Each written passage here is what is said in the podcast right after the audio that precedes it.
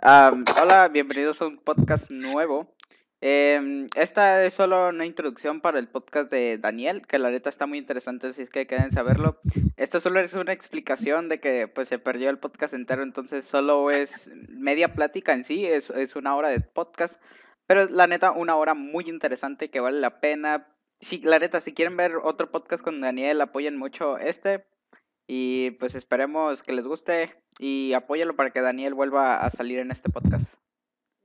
Gracias. Una segunda parte, una segunda parte. Ahí que digan en los comentarios qué opinan. Sí. Entonces esperemos que les guste el video. Siguiente, dale.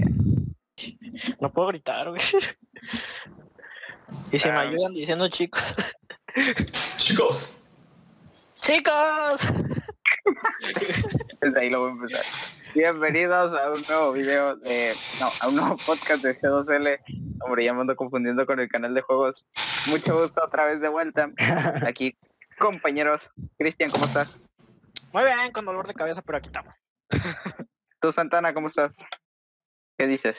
Al 100, al 100. Listos para empezar otro podcast. Interesante, se viene un buen tema. Muy bueno, sí. Y como ya lo saben, estamos trayendo invitados a full y hoy tenemos un invitadazo que con un tema muy especial que ahorita más adentro estamos eh, estaremos hablando. Daniel, mucho gusto, buenas noches. buenas noches, un placer. Hombre, la- el placer, el placer es nuestro. Eh, lo que me han dicho, eres una persona muy interesante en esos temas. Entonces esperemos que la plática se dé buena. Yo creo No, que se me dicen puras mentiras de mí. Eh, eh, huevos, Son huevos. puras mentiras. sí. El, el Cristian te trajo aquí como un experto y Para que nos humilles así. Muy lejos de la realidad, Bueno. pues. Pero se va a hacer la lucha, ¿no? Ah, Eh. pues, no, pues esperemos. Creo que va a ser muy interesante este podcast. Vamos a hablar de temas muy controversiales a, a la actualidad. Eh, pero antes de arrancar, muchas gracias por el apoyo en el podcast pasado con nuestra compañera Elisa. Wow, Sí. fue espectacular el recibimiento. En un día fue el podcast más visto en, en En Facebook. Facebook, Facebook. Eh, alcanzó interacciones grandes eh, que no había, que apenas habíamos alcanzado con el de masculinidad frágil en una semana, lo alcanzó Elisa en ocho horas y pues muchas gracias por el apoyo. Esperemos que este lo supere y, así se vaya haciendo eh, en todos los capítulos. Eh, una cosa más que quieren agregar muchachos. Yo puedo decir de que nos sigan también en nuestro canal de juegos porque ahí también estamos empezando a subir contenido seguido y próximamente vamos a subir una serie Luis y yo de Minecraft. Uy, esa va a estar buena, eh, la serie de Minecraft. Eh, ahorita Cristian está subiendo una serie del solo. Eh, ¿Qué tal Cristian? Ah, ah, sí, bueno, Después la grabo más, pero está buena también. The Wolf Among Us es una buena historia. Ahí está para que la vean. Van dos capítulos y la verdad recomendadísimos. Yo ya me eché los dos. Eh, bueno, iniciamos con el podcast, ¿no? Arre, arre, arre. La, que voy a poner la intro, bueno, en el pasado video se me olvidó poner la intro. Corre intro. Am, bueno, y el podcast del día de hoy tratará sobre temas del espacio. Sí, la verdad quería, ya teníamos, queríamos hablar de estos temas. Eh, quería tratarlos en un podcast porque la verdad creo tengo temas en la mente muy interesantes. Y pues primeramente el que todo nos intriga, la vida en el espacio. Estamos solos en el universo, somos los únicos. eh, la vida es inteligente, está en el, en, en el exterior. ¿Qué piensan ustedes? El invitado primero. Es la tradición. Si estamos solos en el espacio es la pregunta. pues, en el universo. Primeramente, ¿estamos solos o no? Somos los únicos en el universo. Mm, Para responder esa pregunta, vaya, es que yo personalmente pienso que no. Personalmente. Es solo mi opinión, no tiene ningún tipo de fundamento. Así que no me linchen, por favor. Eh, voy a explicar un poco por qué pienso que sí hay vida, además de la nuestra, ¿no? ¿Les parece? Sí, claro. Adelante. Perfecto. Bueno, es que simplemente nosotros llega un punto que no tenemos una capacidad por el simple hecho de ser humanos, de haber nacido como un humano, vaya, una persona, de comprender ciertas cantidades. Por ejemplo, no, no nos alcanza la mente para darnos cuenta qué tan extenso es el universo y qué tantos factores, lo más mínimo que se te ocurra, que es donde puede entrar, por ejemplo, la teoría del caos, de que un, una variable diminuta puede hacer cambios inimaginables, pues, de que, por ejemplo, de seguro ya han oído el, la, como el ejemplo que ponen en Jurassic Park, es de mis películas favoritas, de que una, el aleteo de una mariposa en Tokio puede generar un tornado en Nueva York o algo así. El efecto mariposa. Sí, el efecto mariposa, sí, la teoría del caos. Y eso, pues vaya, es que somos una posibilidad dentro de miles de millones, pero que hay tantas como... Hay tanta facilidad para que se replique el fenómeno en la vida que yo pienso por lo menos que es muy poco probable que no exista vida además de la nuestra, pues. Que exista vida inteligente, o sea, como la nuestra, ya es algo más complicado, porque requiere un proceso que la verdad no comprendemos. O sea, por ejemplo, no sabemos realmente lo que es la conciencia. O sea, pero vida, yo estoy casi seguro de que es muy probable que pueda existir.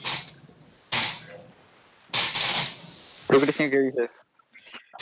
Opino casi igual que Daniel, porque sí, actualmente no, no podemos saber a, ciencia cierta, lo hacemos por probabilidades, el universo es muy extenso como para decir, nada, estamos solos. Yo digo que a fuerzas, a fuerzas va a tener que haber vida microscópica, de tamaños muy pequeños, a fuerzas va a tener que haber vida. Que haya vida inteligente, ese va a ser otra pregunta. Pero pues, de que hay vida, yo digo que hay vida. Yo, yo también en lo personal creo que se me hace muy tonto y muy egoísta pensar que somos los únicos con vida en todo el universo. Eh, hay cosas que todavía ni conocemos y recordemos que vida no es una persona, no es un animal, puede ser hasta un microorganismo pequeñísimo que no alcanzamos a ver, un virus, una bacteria cualquiera, eso es una presencia de vida. No, mentiras.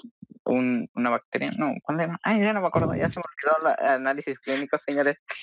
Pero mm, son cosas que eh, la manifestación de vida son que ni podemos ver a simple ojo, que necesitamos de otras herramientas. Y se me hace muy tonto pensar que solo en esta parte, en el planeta Tierra, eh, si nos vamos de las teorías como desde el Big Bang, que solo en esta parte se replicó y solo aquí se pudo generar vida.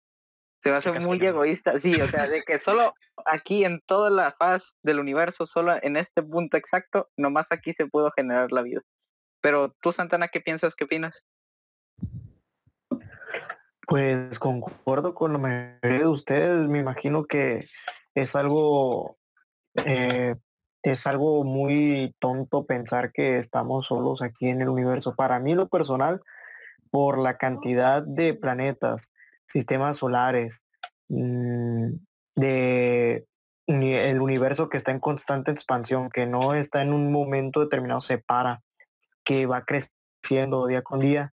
Me imagino que es algo pues muy burdo de pensar que no se pueda llegar a la conclusión de que exista vida. De hecho, no sé si sea cierto, la verdad no sé si sea cierto, pero escuché de que había un meteorito que cayó aquí en la Tierra que contenía restos de microorganismos fuera de aquí de conocidos de aquí de nuestro planeta, o sea, eran restos de microorganismos, no había vida, pero eran restos de. Entonces me llega a pensar de que si había restos de microorganismos, la vida definitivamente iba a existir.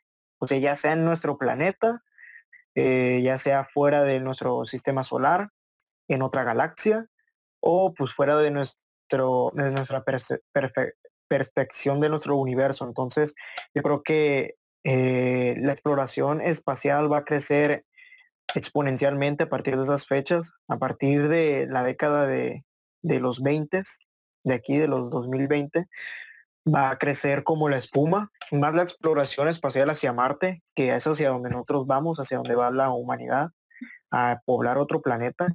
Ya estamos hablando de poblar otro planeta que ahorita lo vemos muy lejano, pero no sé, 50 años me imagino que será posible. Yo Tal vez encontramos vida eh, unicelular. Sí. Sí, o sea, tal vez encontremos vida unicelular en, en Marte, porque ahorita no estamos allá. Y aunque se han hecho investigaciones en nuestra propia Tierra, seguimos descubriendo nuevos, nuevas formas de vida. De hecho, no hemos explorado el, este, el fondo del océano. Hay partes del océano donde no hemos explorado y que nos encontraríamos pues muy fascinados viendo el montón de seres vivos que existen en nuestro planeta y que nosotros no sabemos porque ellos están en una cierta comodidad a través de las profundidades del mar. Ya están acostumbrados a vivir ahí y los seres humanos no podemos llegar ahí. Entonces, hay todavía rincones de nuestro universo de los cuales nos va, nos va a tener que tocar explorar en gran cantidad, pero pues todo a su tiempo, ¿no? Pero de que va a haber vida y que encontraremos vida, sí la vamos a encontrar. La pregunta es, ¿qué haremos cuando la encontremos? ¿O qué nos van a hacer a nosotros si la encontramos? Esas, esas son las dos cuestiones que, que yo vería. O sea, yo no estoy hablando de que nos invadan extraterrestres. O sea, no, no, no. Pero estoy hablando de que encontrar otro, otro, otra forma de vida después de aquí, de este planeta. Pues. ¿Y qué tal la vida inteligente? A mí en lo personal también se me hace un poco egoísta pensar que somos la única especie que puede evolucionar y que puede evolucionar su pensamiento para llegar a ese nivel de raciocinio y poder hacer cosas que tenemos ahorita desde cohetes que pueden ir al espacio, vehículos, construcciones. Se me hace un poco egoísta pensar que en algún remoto, en alguna parte remota de la galaxia otra civilización también puede hacer lo mismo que nosotros. Eh, obviamente también depende mucho de las características del planeta que, estén habitando. Por ejemplo, el planeta Tierra es rico en muchas cosas que los humanos eh, hemos sabido aprovechar y hemos creado varias cosas, máquinas, este, herramientas que nos han permitido desarrollar y, y llegar al punto donde estamos. Pero ustedes creen que hay vida inteligente. O sea, cuando piensan en vida inteligente no piensan en un marciano que va a llegar a una nave extraterrestre, los va, los va a extraer de la Tierra y se los va a llevar a otro rincón del mundo, sino cualquier vida pensante en otra parte de la galaxia. Daniel. Vida inteligente. No lo sé. no, sé nada, vaya. Pero aquí me viene a la mente, me recuerdo algo que se llama la paradoja de Fermi. No sé si la conocen.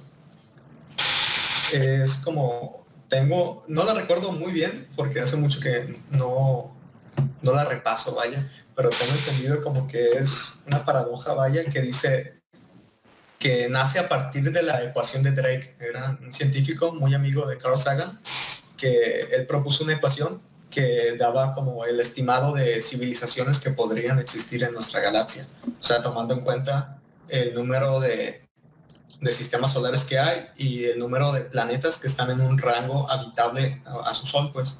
O sea, como por ejemplo la Tierra y Marte, que están justo en ese como, creo que le dicen zona dorada o golden zone, es como el límite habitable, pues que son como las condiciones propicias para la vida.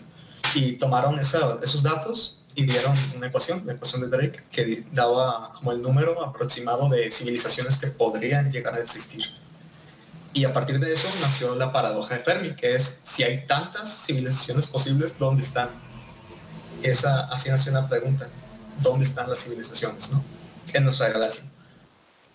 Y pues la paradoja creo que explica, si no tengo mala memoria, que hay tres tipos de civilizaciones la civilización que apenas está surgiendo, vaya, que es prácticamente eh, no inteligente, la civilización que ya empieza a utilizar sus, los recursos de su planeta como para empezar a expandirse o hacer más cosas.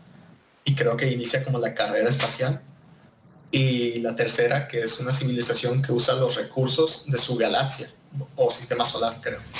Algo así. Y es donde vienen estas cosas como las esferas de Dyson, que sí, no sé si lo conocen.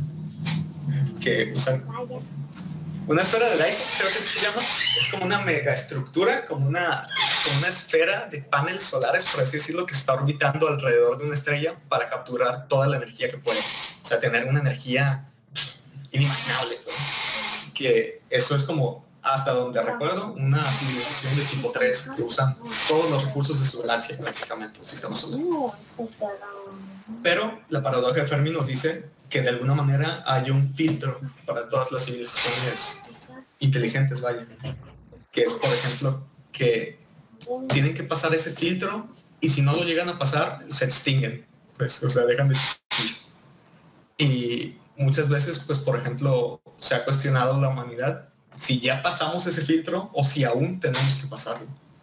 O sea, ya sea como una catástrofe universal, pues de que de repente caiga un meteorito, como pasó en los dinosaurios, o que, por ejemplo, ahora con la tensión nuclear, vaya, desde que gracias a, pues, la Segunda Guerra Mundial se desarrolló la, la bomba nuclear, pues existe esa como tensión constante de, pues, el poder del mundo digo, el destino del mundo recae en un par de locos que tienen el poder absoluto de destruirlo todo. Y yo pienso que por eso es algo medio complejo que exista una civilización inteligente, pues porque tienen que pasar un filtro. filtro cósmico, pues un filtro de su, propia civilización que se pueden extinguir en algún momento. No sé si me enredé mucho o me decía mucho. No, sí, creo que llegaste al punto exacto. Em, la, la, teoría que tú ya que comentaste yo, también ya la había escuchado y los inventos que se suponen que eh, que hacen a partir de los recursos que obtienen desde la galaxia y también que han planteado para los seres humanos creo que son grandísimos como por ejemplo construir este hoteles en el espacio o sea y llegar a todos esos puntos y aprovechando todos los materiales que, podemos recolectar en, nuestra galaxia. ¿Y tú, Cristian, qué, qué opinas de que existe vida inteligente o no? Es que volvemos casi a lo mismo, es que es una probabilidad muy alta, es que no hemos explorado casi nada del universo. Y si ni sabemos si hay vida como tal, vida inteligente menos. Entonces, ay, está difícil pero me voy por un sí por el simple hecho de, por la probabilidad, la verdad. ¿Tú, Santana? Pues retomando con lo que decía Daniel, eh, ya que había mencionado sobre un tipo de escala de la civilización. Bueno, esta escala se llama escala de Car, ¿cómo se? Car, Kardashov, algo así. Es de un de un soviético, bueno, ruso, que en sí lo que hizo fue plantear las civilizaciones de la manera en la que iban evolucionando a través de la historia. Estas, como lo decía Dani, decía que el tipo 1 podía controlar los recursos de su planeta. Era una civilización que hasta cierto punto era utópica, hasta cierto punto se respetaban las leyes, mantenía cordialidad entre la misma especie. O sea, eran dominantes en su planeta totalmente, pero mantenían cierta eh, ética hacia todos los seres vivos que existen en el planeta. Se supone que en pocas palabras, ¿no? en pocas palabras, o sea, era una utopía de que todos reciben el mismo trato igual, todos tienen las mismas oportunidades de crecer, etcétera. Ese es el primer tipo. Se supone Kardashev, se llama la escala, escala de Kardashev, pueden buscarlo. Eh, se supone que en cierto tiempo los seres humanos vamos a pasar apenas a la, civilización tipo 1. Nosotros estamos en la civilización eh, tipo 0, 75, 74, si no me equivoco. Creo que avanzó poquito más con la exploración ahorita en Marte y con el envío de cohetes de reciclaje que se podían ir hacia el espacio y podían volver. Con ese avance ya sumamos un poquito más los puntos, pero aún estamos muy lejos de llegar a ser una civilización de tipo 1. Hace como 100 años nos estamos este, matando entre sí. Bueno, nosotros no, pero los europeos estaban matando entre sí. Había racismo, sigue habiendo racismo. Eh, hay desigualdades, eh, hay hambrunas, eh, hay enfermedades que todavía nos pueden matar si tenemos 10 años, 15 años. O sea, la, vida es muy corta para ciertas personas, muy larga para muchas. Creo que todavía no estamos para hacer una civilización de tipo 1, para explorar, para aventarnos a explorar el espacio, para ya este, implantarnos en otro planeta. Yo creo que ese tipo de escala nos da a medir y nos da de qué pensar para las personas, pues para en sí ver qué, qué es lo que hemos hecho mal, qué es lo que hemos hecho bien, porque es impresionante que llevamos, ¿cuánto en la Tierra? Más de 44 mil años, no estoy seguro, pero llevamos muchos años aquí en la Tierra, por ahí está el dato, porque pues no se sabe exactamente cuándo apareció el ser humano aquí en la Tierra, pero en sí llevamos este, 45 mil años, ponle, y en 100 años, 150, ponle, desde la revolución industrial, avanzamos como si no hubiera un mañana. Avanzamos de, caminar en caballo, o sea, caminar a pie en caballo, a, motores de propulsión interna, eh, combustión interna, a movernos eh, con, automóviles, con motocicletas, con cohetes espaciales. Imagínate, el homínido que pensaba hace 25 mil años, eh, la veía la luna, la veía muy lejos, y ahorita ya es una realidad, o sea, ya el hombre supuestamente llegó a la luna, ¿no? Se supone que llegó a la luna, entonces, todas estas... Eh, de hecho, sí se puede comprobar que llegamos a la luna. Ajá, o sea, como, como paneles reflectores que si apuntas con un láser se devuelve el láser. Te refleja, ajá, te refleja. pero eh, hay pruebas que sí llegamos. Ajá. Pero fíjate, yo creo que debemos de retomar la iniciativa de, o sea, es costoso. Eh, a eso iba a llegar en, cierto punto de que, ¿por qué no hemos vuelto otra vez a la luna? Y es que simple y sencillamente las personas, bueno, en ese tiempo porque estaba el, el auge de la Guerra Fría, porque todo comenzó con el envío de satélites por parte de los soviéticos, de la Unión Soviética. Es que la luna fue más una necesidad de saber que yo soy de superación, yo, yo soy mejor, tú eres ah, peor que yo. Era una especie como de, demostración de quién tenía los cohetes más potentes entre Estados Unidos y los soviéticos. Sí, o sea, e, en cierto sentido era demostrar el poder que tenía un país. O sea, el poder de decir, es que yo llegué a la luna, yo te gané a ti, tú eres muy tú eres más débil que yo y no me superas. O sea, porque a lo mejor una persona ahorita lo piensa y dice, ay, a la luna está, aquí cerquita. Pero para en, ese, en esos momentos una persona, un niño, un joven, decir, ay, este amigo llegó a la luna, o sea, es algo histórico, pues. pero tú lo ves ya muy lejano, o sea, sí, o sea, es, algo... Sí, o sea, es el primer ser humano que llegó a la luna, que la pisó, que estuvo ahí y que pudo enviar una foto de la luna a la Tierra. O sea, es el primer ser humano fuera del espacio en enviar una foto del planeta. O sea, e, en sí, viéndolo toda la característica como es la Tierra, y ahí desmienta a los terraplanistas, ahí a los que siguen pensando que la Tierra es plana, ahí le demuestran totalmente que no es cierto, que están equivocados. El caso es de que esta escala pues nos demuestra que tenemos deficiencias muchas, pero también tenemos ciertas virtudes que nos han puesto hasta estos momentos. O sea, a punto de llegar a Marte, a punto de llegar una persona a Marte, pisar Marte, que esperemos y se logre. La neta sería un hito histórico y más si nosotros estamos viviendo en este tiempo de decir, ah, es que yo vi que eh, llegó, a, llegó a Marte, o sea, ya no sería como tu abuelo que te lo contó que vio que llegó a la, luna, Neil Armstrong.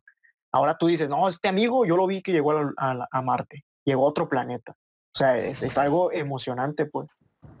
Es algo magnífico. Yo me acuerdo cuando estaba viendo un directo de Javier Santolaya, es un doctor en física, no sé si lo conozcan, también youtuber, pues, que eh, yo estaba viendo su directo en Twitch de cuando mandaron eh, a la estación espacial, sí, a la estación espacial internacional la nave de SpaceX y fue algo magnífico, pues que casi se me salen las lágrimas porque pues ahí fue como el día que se retomó la carrera espacial seriamente.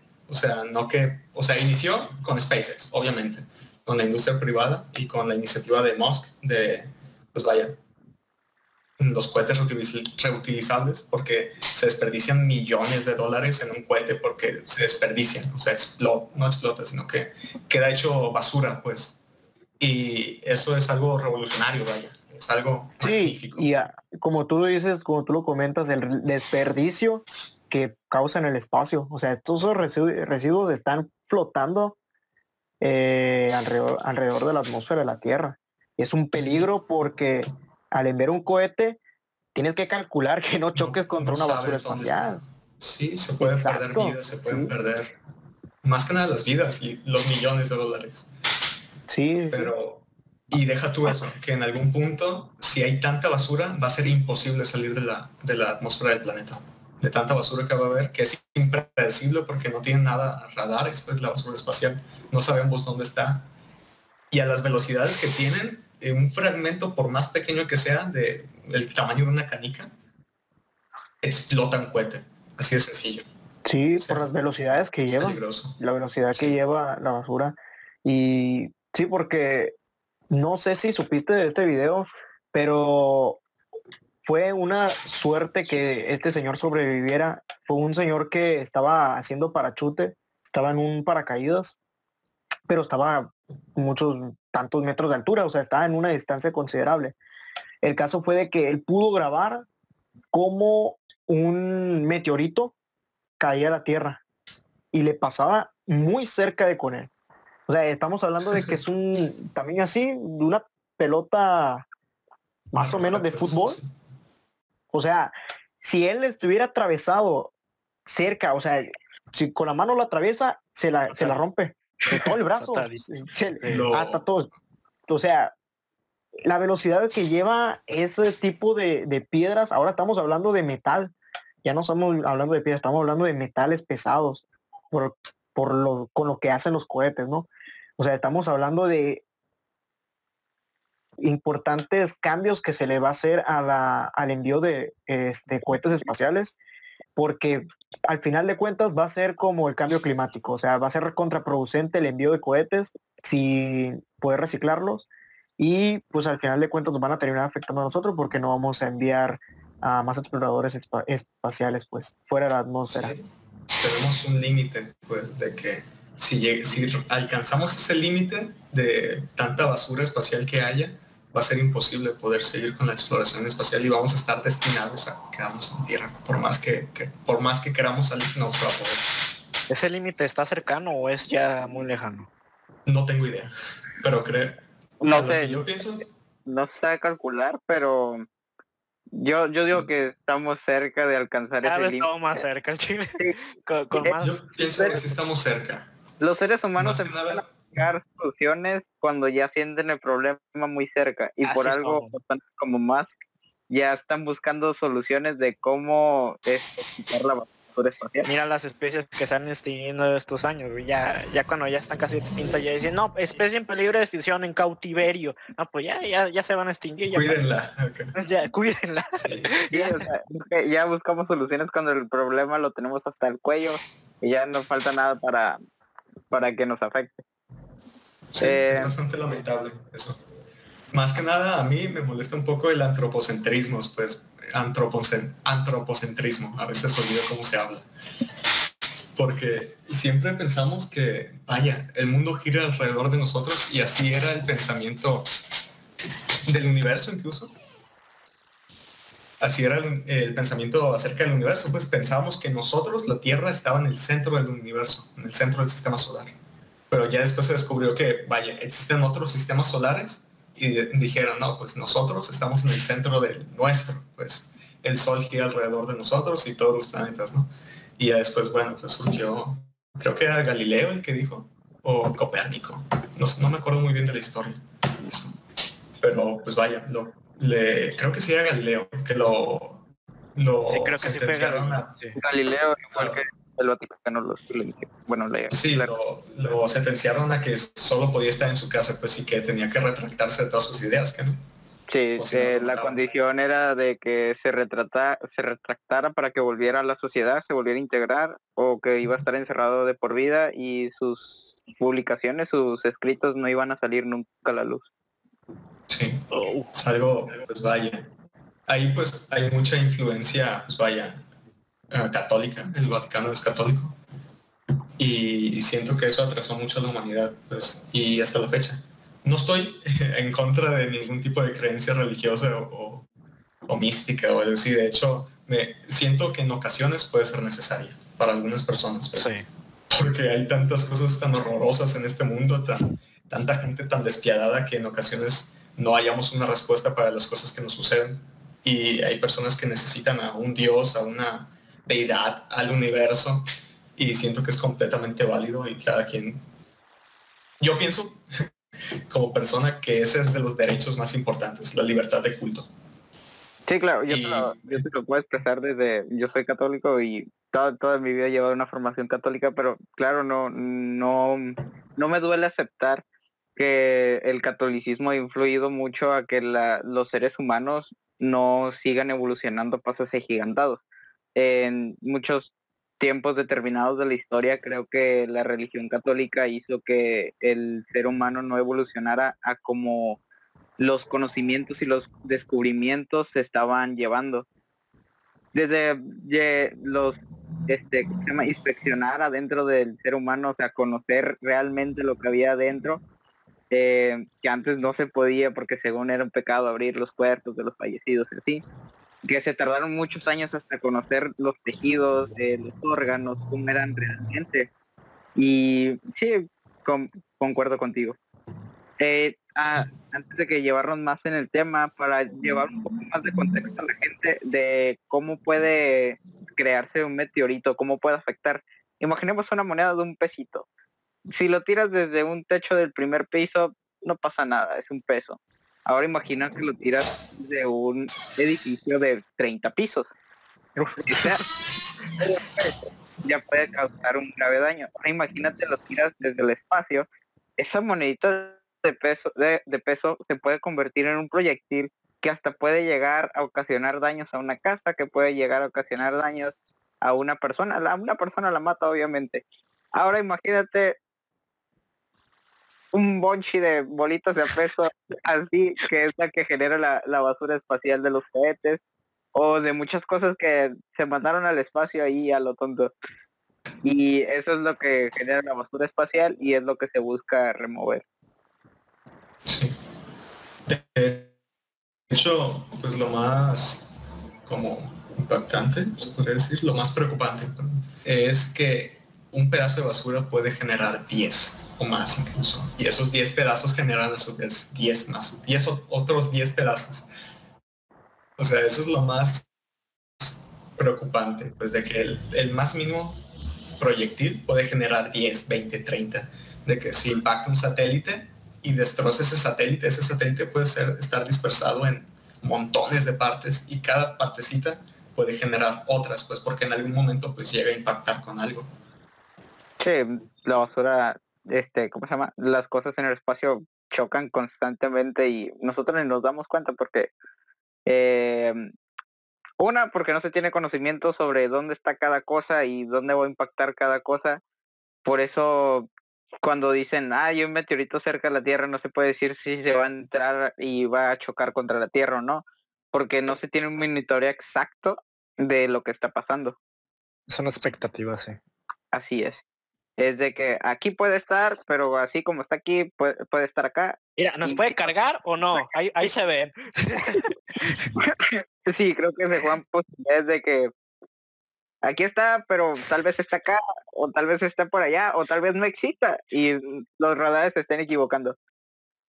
Eh, sí, de hecho, casi siempre los, las medidas que se tienen de, de estos cometas, asteroides, son muy se tienen cuando ya están relativamente muy cerca de la Tierra, pues, por ejemplo, y se usan con radiotelescopios, hasta donde, donde sé, se, pues hay varios radiotelescopios en la Tierra que están apuntando al cielo, algunos en búsqueda de, de, de objetos que pueden causar daños en la Tierra, otros pues investigando planetas, cosas así interesantes y el que era el mayor radiotelescopio que se usaba como para detectar posibles asteroides, posibles amenazas, era el telescopio de Arecibo. Creo que estaba en Hawái o algo así, que hace poco salió la noticia de que se destruyó, se cayó por falta de mantenimiento. Ah, sí, sí. Sí, creo que el, el, ser humano busca cómo protegerse ante estas situaciones, pero en algún momento u otro creo que va a suceder una tragedia y esperemos que no sea pronto. Sí, como ah, en reto, eh, lo que ahorita mencionamos de Copérnico, este, fue Copérnico el que ideó la teoría heliocentrista. Fue en 1616, si no me equivoco. Esta teoría, bueno, la gente pensaba que el Sol este, giraba alrededor de la Tierra, que la Tierra era el centro del, no solo del sistema solar, porque se conoce el sistema solar, sino de todo el universo, todo lo que nos rodea, eh, pues el universo en sí, o sea, la Vía Láctea, los demás universos, los demás planetas, todo alrededor de la Tierra. Y comprobó Copérnico a través de su, eh, sus leyes copérnicas, así las mencionó, que la Tierra no era el centro de, ni del universo ni del sistema solar, sino que era, el, era una parte de todos los planetas y que a través de este giraba al Sol. Él daba vueltas al Sol y que estaban equivocados todas las personas que pensaban eso. O sea, imagínate, todo, todos pensaban hasta ese momento, eh, estamos hablando de 1616, o sea, de, de 1616 hasta atrás se pensaba que la Tierra eh, pues mantenía un, un espacio vital, así lo llamaban, aquí en el universo, pues, o sea, que todo estaba alrededor de, de nosotros y que por esto es que había configurado así Dios el universo, ¿no? Y entonces vienen a sacar estas ideas las personas católicas que refutan la idea de Copérnico. Copérnico nunca, nunca este, pues porque él, él nunca se retrató, él, siempre mantuvo su firme, su idea de que existía el, heliocentrismo, o sea, que en sí el sistema solar era el, heliocentrista y que el geocentrismo al final de cuentas se iba a desechar por las pruebas que había hecho Galileo Galilei, porque fue el primero en crear pruebas a través de un telescopio pudo observar este, el movimiento de los planetas y cómo estos giraban alrededor del Sol. Entonces, al verse forzado por la Iglesia Católica, vemos que Galileo Galilei pues, está en el mero, en el mero centro de todo el asunto, está en Roma, bueno, en, Pisa, pero vive en Italia, pues, en, en, el país o las naciones, porque ahí no había una, no había una catolicismo, o sea, en la actualidad Italia y Roma sigue sí, en la actualidad todo exacto, o sea, estaba en el mero centro y él, pues, para cambiar esa idea, Exacto, o sea, le era muy difícil, o sea, muy difícil tú cambiar la idea. Imagínate, si ahorita es difícil, te pones a pelear con los de Twitter ahí diciendo, no, que yo estoy mejor y que no, esta idea sí es la buena, que no sé qué, o sea, imagínate tú en esos años donde la mentalidad era mucho más cerrada, mucho más conservadora, eh, donde la iglesia controlaba todo lo que tú pensaras, pues, o sea, había existido el renacimiento, ya la iglesia se había separado un poquito del Estado, había, una separación, una ruptura, pero aún seguía vivo esa llama de, ideales a, través de la iglesia católica. Entonces, hacen que Galileo Galilei se retrate, él se tiene que arrodillar y tiene que decir, sabes que pues yo me equivoqué, si existe el, heliocentrismo, que sí, el, nosotros giramos el O sea, lo tuvo que hacer porque si no, pues, se, lo, se lo, lo mataban. O sea, Así de simple. Y yo creo que es un ejemplo del que más se conoce de cómo el catolicismo, pues al final de cuentas, eh, bloqueó a la ciencia, a la ciencia que estaba en auge por el renacimiento, que estaba poniéndole un alto a esas investigaciones, a esas creencias, y que al final de cuentas, pues nosotros como este, civilización nos terminan afectando. O sea, ya sea de que lo que tú creas se respeta, ¿no? O sea, cualquiera puede creer, no sé, si tú crees que ese foco, pues, te dio, eh, te dio la vida, no, pues, cree que el foco te dio vida, ¿no? O sea, no, no hay problema, cree lo que tú quieras. Pero cuando terminas afectando a alguien más, yo creo que ahí sí ya pierdes el derecho totalmente de, de tu fe, ¿no? O sea, no, yo creo que hay que decir por los demás, sino que tú, si tienes esa fe, tú creas en ti mismo, ¿no? Crees en eso. Creo que, creo que el problema más en ese tiempo es que eran el planeta Tierra contra una sola persona. y era como, no, pues, ¿cómo te defiendo? En la actualidad, como tú decías, en Twitter, pues publicas tu idea y cinco vatos más pueden decir, ah, yo también pienso lo de ese vato, y pues ya son seis contra 100, pero en ese tiempo era una contra todo el planeta todos, Tierra. amigos. Así es como nació el terraplanismo, yo pienso, en Twitter, de seguro. Sí. Pero yo tengo la, tengo la teoría de que el terraplanismo surgió con una serie de ingenieros o físicos, algo así, que estaban de broma. Mamadores. Sí, de que, Sí. bro, ¿y si la Tierra fuera plana, cómo sería? Y se pusieron ahí a, a idear. Ay, güey, sí es cierto.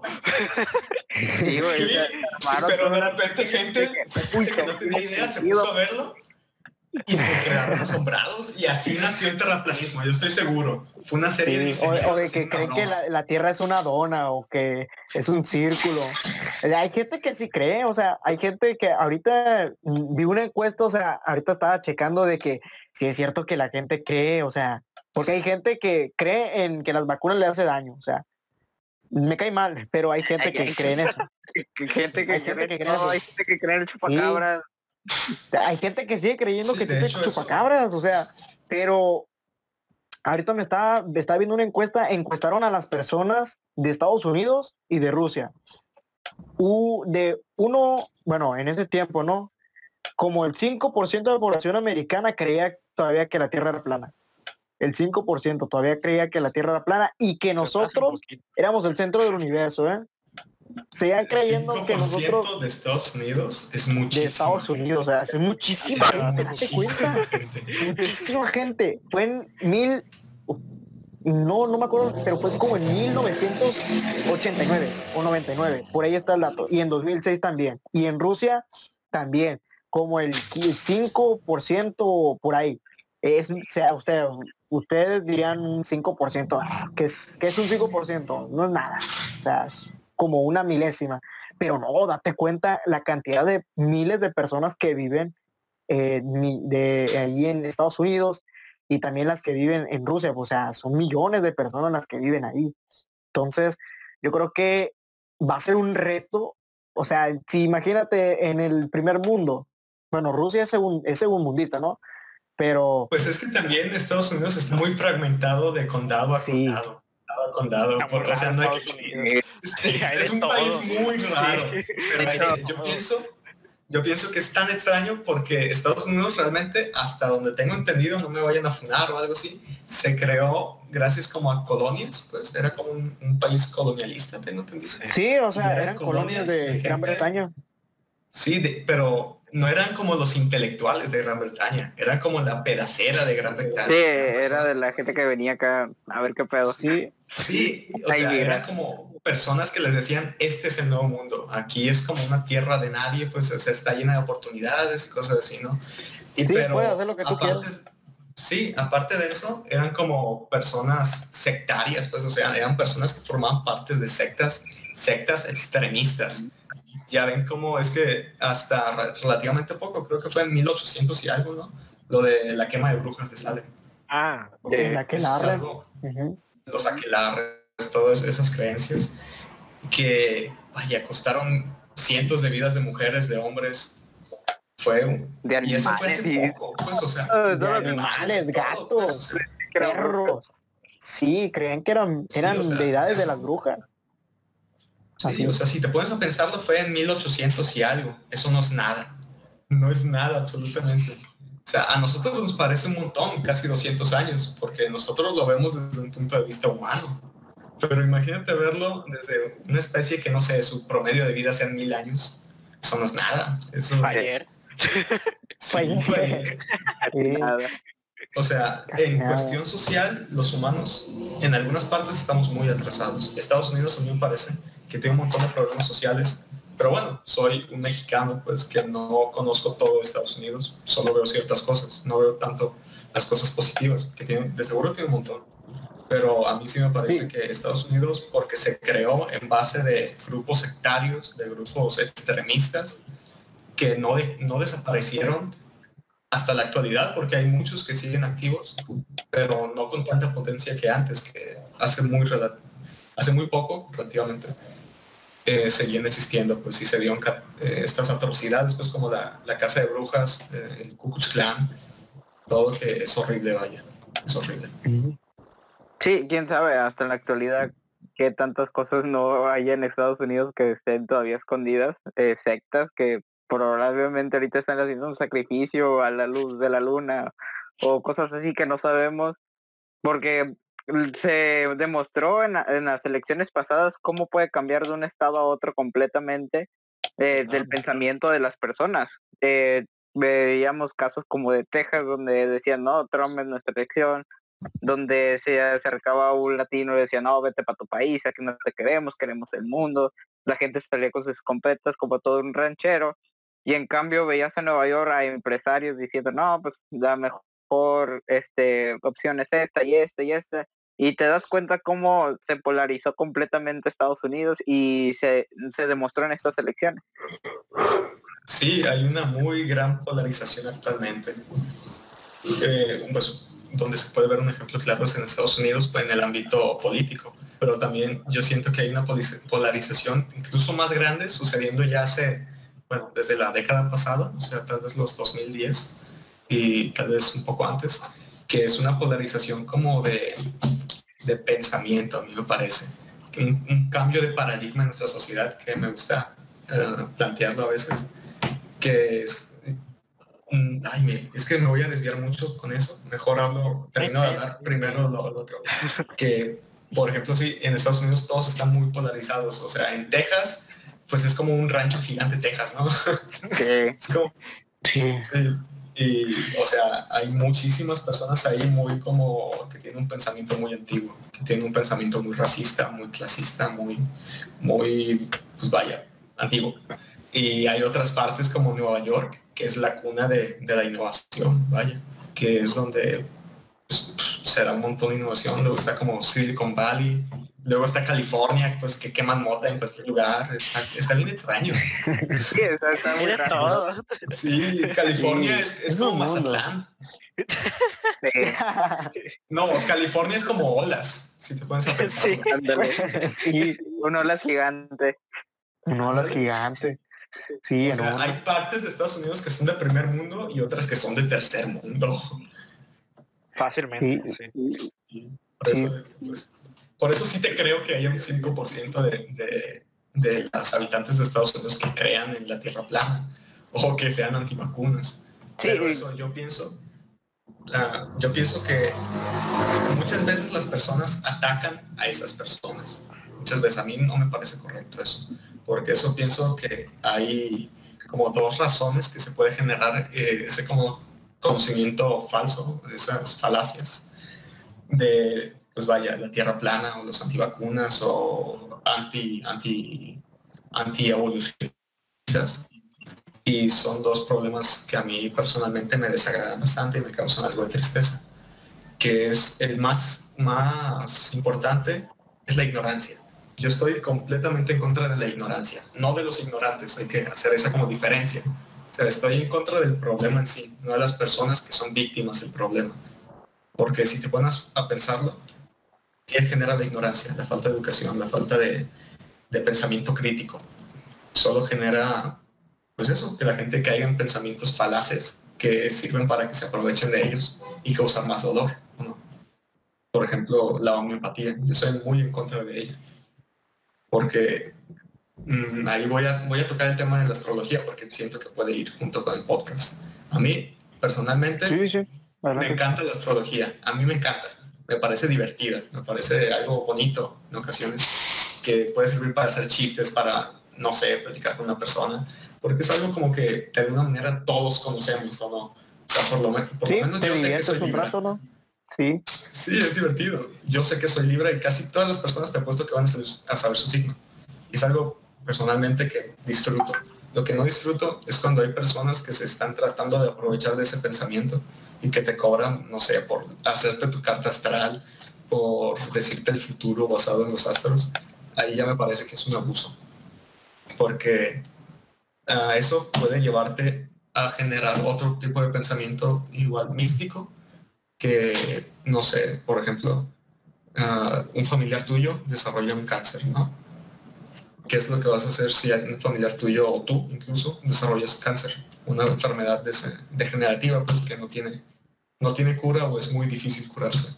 Generalmente vas a ir con un médico, ¿no? Y un médico, si de plano está muy avanzado ese tipo de cáncer, pues te van a decir que pues hay dos opciones. O vives lo que te queda de tiempo, mm, pues vaya, sin atenderte, sin hacer nada para pues, tratar de disfrutarlo, pues o sea, no estar con la presión de las quimioterapias que te destrozan el cuerpo, porque vaya, atacan todo tu cuerpo. O ir a las quimioterapias y que te, vaya, pues que te destrocen con la pequeña esperanza de salvarte. Obviamente, si es un cáncer o una enfermedad que está detectada a tiempo, hay muchas posibilidades de, de combatirla y sobrevivir y llevar una vida muchísimo más plena, muchísimo más larga. Pero, ¿qué pasa cuando no es el caso y tienes que llevar quimioterapias? Pues, o sea, que ya está más avanzada la enfermedad. Es muchísimo más doloroso. Yo lo, pues de alguna manera lo he vivido con una familiar, una persona que perdí hace mucho tiempo ya. Pero, pues es algo doloroso, tanto para la persona que lo está padeciendo como para sus familiares, ¿no? Y que haya personas que empiezan a vender curas milagrosas, curas mágicas, de que te va a curar la enfermedad, solo tienes que pagarme 10 mil pesos al mes o algo así, a mí me parece algo atroz, a mí me parece algo sin alma, algo inhumano. Sí. Y por eso es que cierto que se debe de combatir esa ignorancia, o sea, saber que existe la homeopatía, saber que existe la astrología, disfrutarla, cotorrear con los amigos, con los compas, de pelearse, de que nunca confíes con un Sagitario, nunca confíes en un Sagitario, lígate a los Libra, eso es un buen consejo. ¿eh? Los leo también. Recomendado. No, solo Libra. Solo Libra. O sea, eso está bien, divertirse. A mí me parece que el punto de la vida es disfrutarla, vaya, divertirse, tratar de ser feliz, amar. Eso es lo más importante. Pero tratar también de combatir cosas como la ignorancia, porque nos pueden llevar a, a incluso perder personas, porque hay muchísimos casos de personas que están llevando quimioterapia y a la vez homeopatía. Dicen, pues si hay la posibilidad de salvarme o si me ayuda, pues ¿por qué no hacerlo? ¿no? Pero ¿qué pasa cuando te empiezas a sentir de la fregada con las quimioterapias? Porque te hacen sentir de la fregada, te debilitan, te están prácticamente matando. Dices, esta sí, esta cosa me está haciendo mal la quimioterapia. Y hay muchísimas personas, muchísimas, no te das cuenta de cuántas hasta que revisas, que dejan las quimioterapias y se atienden solo con homeopatía. Muchísimas personas que pudieron haberse salvado, que pudieron haber tenido una vida mucho más plena, mucho más larga, mucho más bella, pero que por ignorancia y por el abuso de ciertas personas, pues vaya, terminaron falleciendo, o sea, llegando a la última, al último paso, pues que es la muerte, mucho más antes de lo que debería haber sido por la ignorancia pues vaya, eso es como mi punto de vista de siempre hay que tratar de combatir la ignorancia, pues.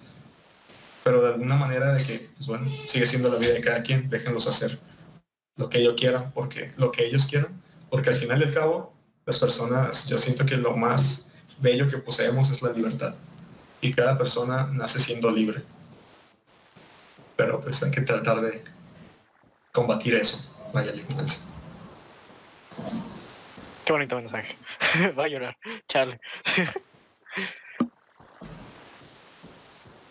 Sí, o sea, retomando con lo que dice Daniel, yo creo que tiene mucha razón en ese sentido de que muchas personas eh, dicen, eh, no, es que me caí, me caí mal porque no, no creí igual que yo que en esto, o sea, está equivocado. Aunque sí tiene, tiene o sea, hay veces que sí va a tener la razón y dices, no, es que esa persona está, está equivocada y te enojas con ella, o sea, te vas directamente hacia su persona, no hacia el problema. Yo creo que muchas veces nos topamos con esas situaciones en nuestra vida diaria de que tenemos para resolver todo el problema, pero siempre atacamos en otro sentido y siempre le damos la vuelta y no, no vamos directamente a la raíz, pues.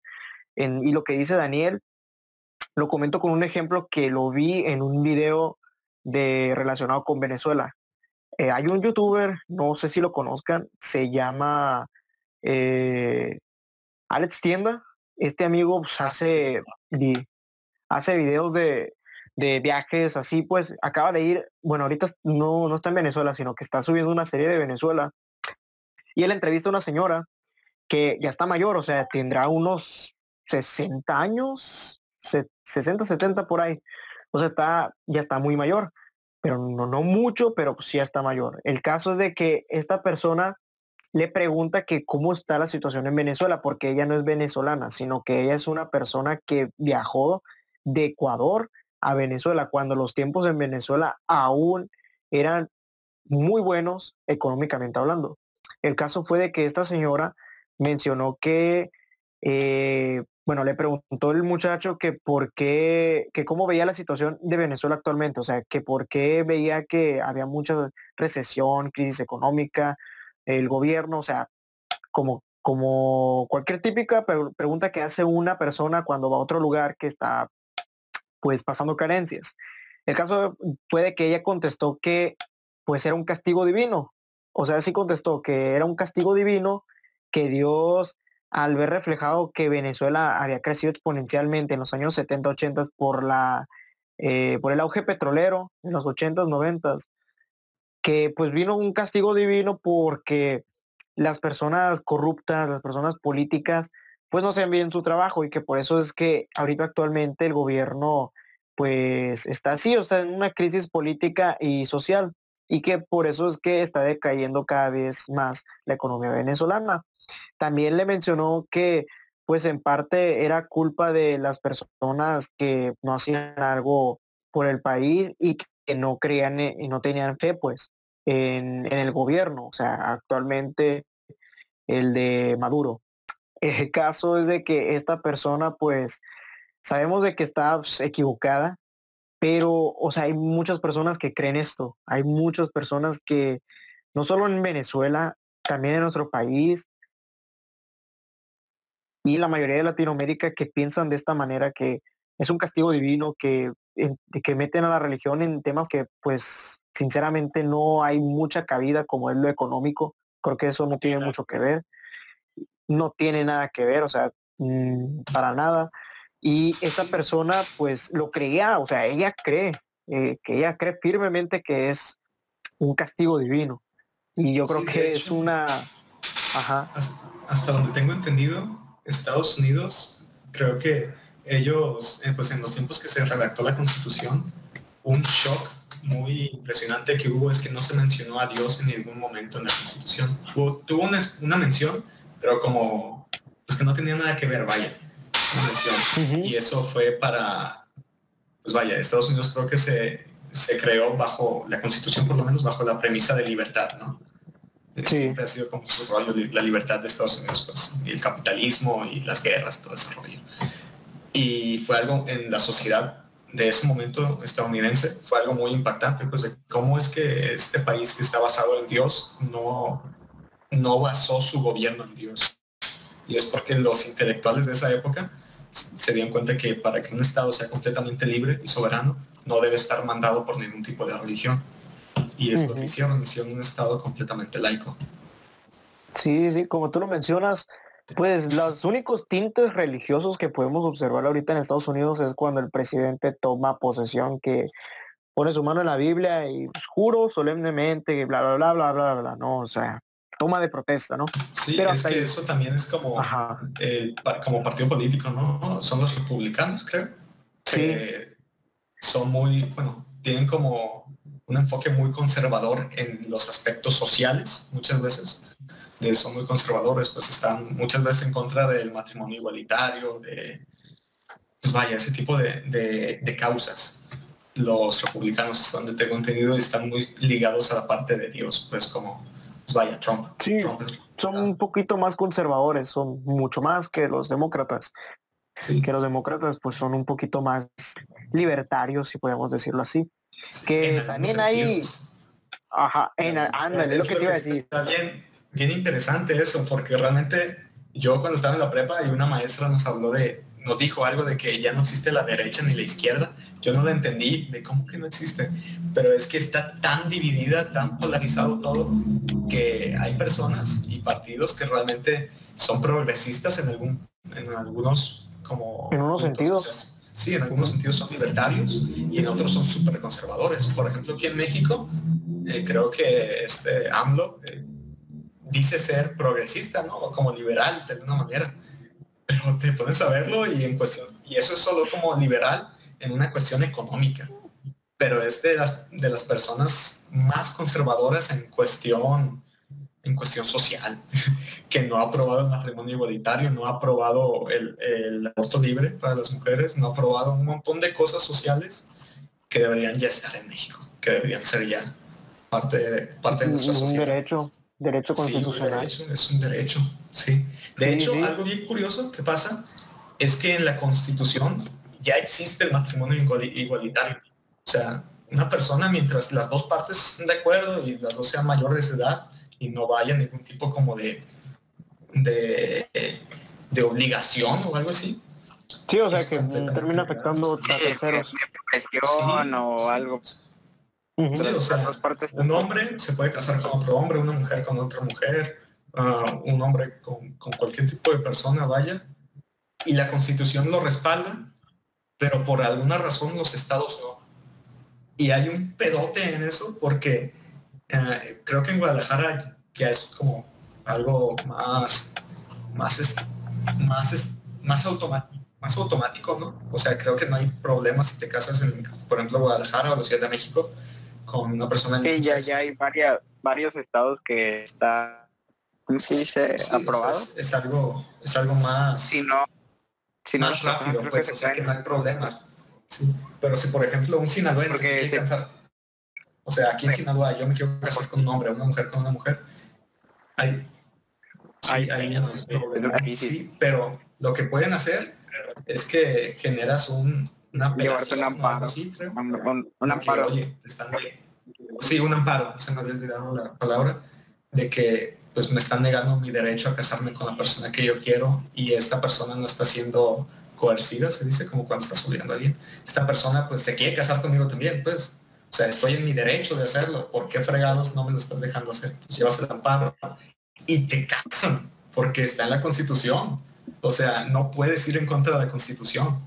No, no, simplemente pero es un rollo de los estados, pues, o sea, creo que tiene que haber cierta cantidad de votos en cada estado. Sí, es que mucha, mucha gente no lo busca porque eso es meterse en juicio, es contratar abogados, es ir a la eh, y hacer un montón, es un montón de rollo y pues mucha gente se tema hasta meses para poder casarse. Sí, o lo que simplemente hacen es que se van a un estado donde no haya tanto pedo, se van a Guadalajara, se casan y ya se devuelven. Más fácil, sí. Así es. Sí, pero es algo, es. algo, es injusto, simplemente de que cómo puede ser que la- las personas te estén negando ese derecho que tienes, que la constitución lo avala Que la bala, sí. Sí, o sea, es algo, a mí me causa, me causa desprecio en ocasiones de le están negándole los derechos a la gente. Y justamente AMLO, pues vaya, Morena es, es- controla casi todo el país actualmente. Morena, o sea, si dice, si AMLO, AMLO su palabra ahorita tiene peso. O sea, si dice que los estados que, pues vaya, favorezcan a, o sea, que ya se dejen de pedos y, que sea, que sigan la constitución, se, se haría, porque Morena creo que tiene mayoría de diputados, ¿no? No estoy muy seguro de ese tema. O sea, pero ahí se nota que es una persona conservadora en ese aspecto, pues una persona muy conservadora. Sí. Pues ahí se puede notar esa como, vaya que una persona pues ya no es ni de, de- ni de derecha ni de izquierda, pues es, es una mezcla de todo. Luis, Muy bien, Luis. creo que Luis anda desafado. Bueno, desafado. Desfasado. anda trabajo. Anda en interrupciones técnicas.